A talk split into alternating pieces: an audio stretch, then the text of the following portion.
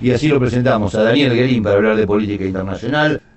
Yo quería tocar un poquito un tema de Julián Assange, que, pero no desde el punto de vista que más o menos todos lo, lo, estamos viendo en la prensa, porque a la prensa no puede eh, ocultar que se está llevando adelante el juicio por extradición de Assange.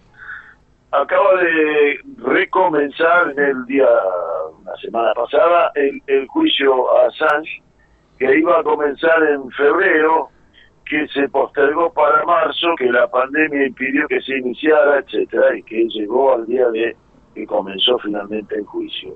El juicio está llevándolo a Assange preso, está detenido en una cárcel de máxima seguridad. Sus abogados norteamericanos, porque su juicio de extradición que reclama Norteamérica en Londres, entonces Assange tiene abogados defensores en Inglaterra y en Estados Unidos los abogados que lo defienden en Estados Unidos no tienen acceso a él.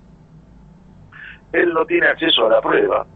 Parte de la prueba que se ha presentado en su contra, la defensa la va a conocer recién en el proceso que está llevándose adelante.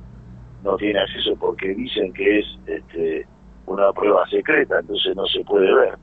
Eh, y, y no, no la ve, se supone que el fiscal o el acusador la tendría que ver eh, aquel, o, el juez al menos, inglés, que es el que va a resolver sobre la extradición o no de Assange hacia Estados Unidos.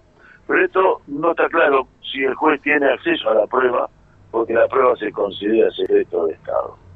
Eh, esto que parece una cosa muy loca y muy muy delirante es lo que está aconteciendo. A la persona que nos hizo conocer con documentos lo que todos sospechábamos que ocurría y aún peor, lo que ni siquiera sospechábamos que estaba ocurriendo en ese formato, que son crímenes de guerra desarrollados adelante por las tropas norteamericanas, sobre todo en Bagdad, así comenzó esto, pero luego fueron las torturas en las cárceles en Bagdad y luego fueron los procedimientos eh, eh, clandestinos en terceros países, ya más de Irak, y luego fueron las coimas a distintos dirigentes y luego fueron los secuestros de algunas personas y luego fueron el descubrimiento de algunos presos que estaban secuestrados en, en, cárceles norteamericanas pero que nadie sabía dónde estaban. Eh, esto es lo que hizo Assange con su Wikileaks. Eh, y esto es lo que dio a conocer Assange. Cualquier medio de comunicación tiene periodistas de investigación ¿Cuál es el límite del periodista de investigación? Eh, parece ser que es, dudoso, pero aquellos que, si miramos hacia adentro, hacia la Argentina, aquellos que publicitaron conversaciones privadas como si fuera una primicia obtenida, y nos enteramos que Cristina usaba la palabra boludo para referirse a, al hoy senador, este, al hoy senador por la provincia, de lo que no, no era Tayana, perdón, era a Parrilli, Parrilli. A Parrilli, el senador, pero no por la provincia de Buenos Aires, el senador por Santa Cruz.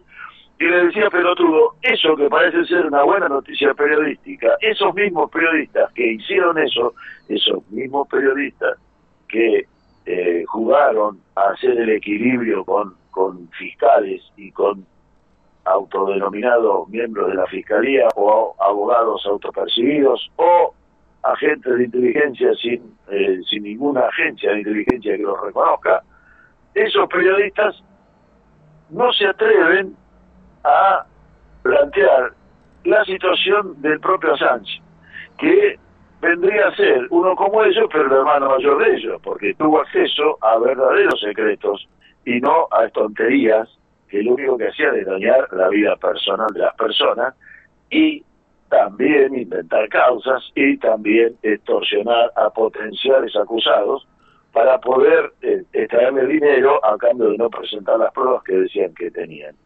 Esto es el paralelismo. Si el paralelismo es ver cómo se comportan y qué ocultan, yo me quedo con Assange.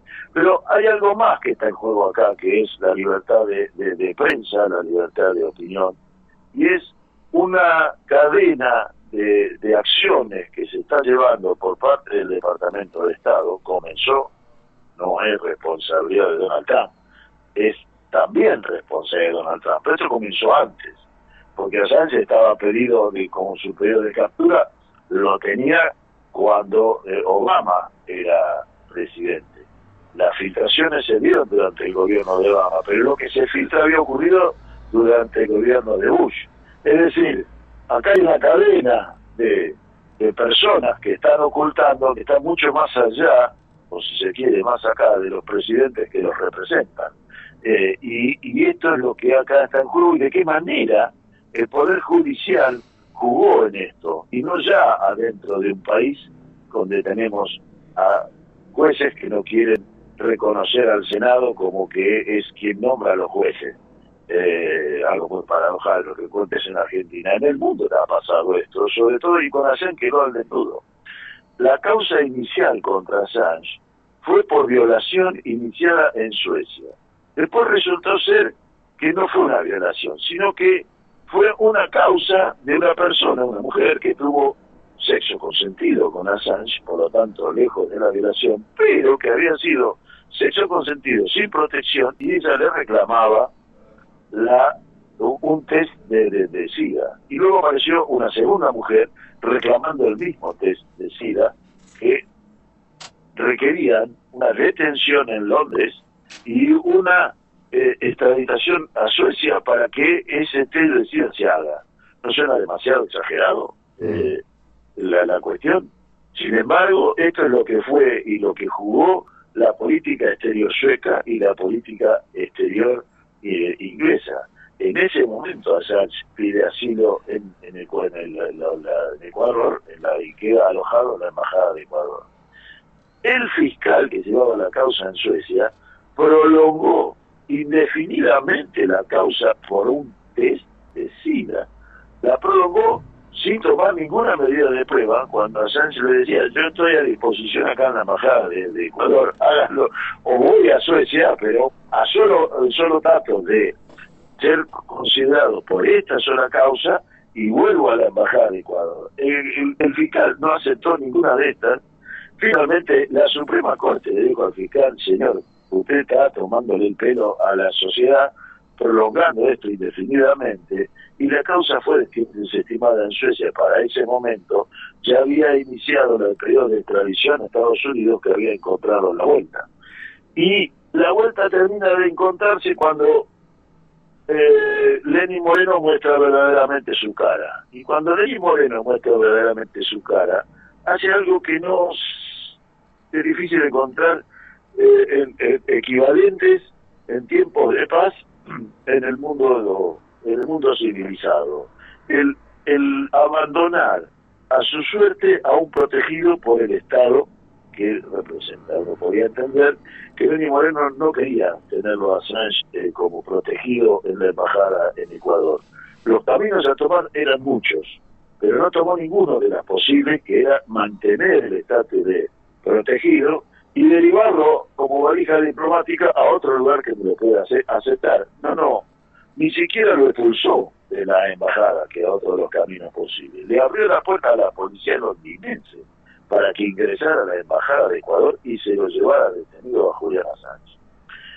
Esto que que abolla y que rompe y que modifica las normales relaciones entre los países. No concluyó allí y continuó con este periplo de los juicios prolongando el juicio sobre Julián Assange, y en el día de ayer, antes de ayer, Estados Unidos aumentó la cantidad de acusaciones sobre Julián Assange, pretendiendo que la justicia, que, que, que la defensa se eh, haga cargo de nuevas pruebas en su contra. La defensa solicitó la postergación, no la postergación, solicitó la anulación de esas pruebas nuevas que la, que la causa siguiera solamente con esto. Pero no, el juez dice, no, no, la, la, la, causa sigue, pero ustedes se tendrán que hacer cargo de las nuevas pruebas. Quiere decir que prolonga indefinidamente el periodo del el juicio que se lleva en Londres.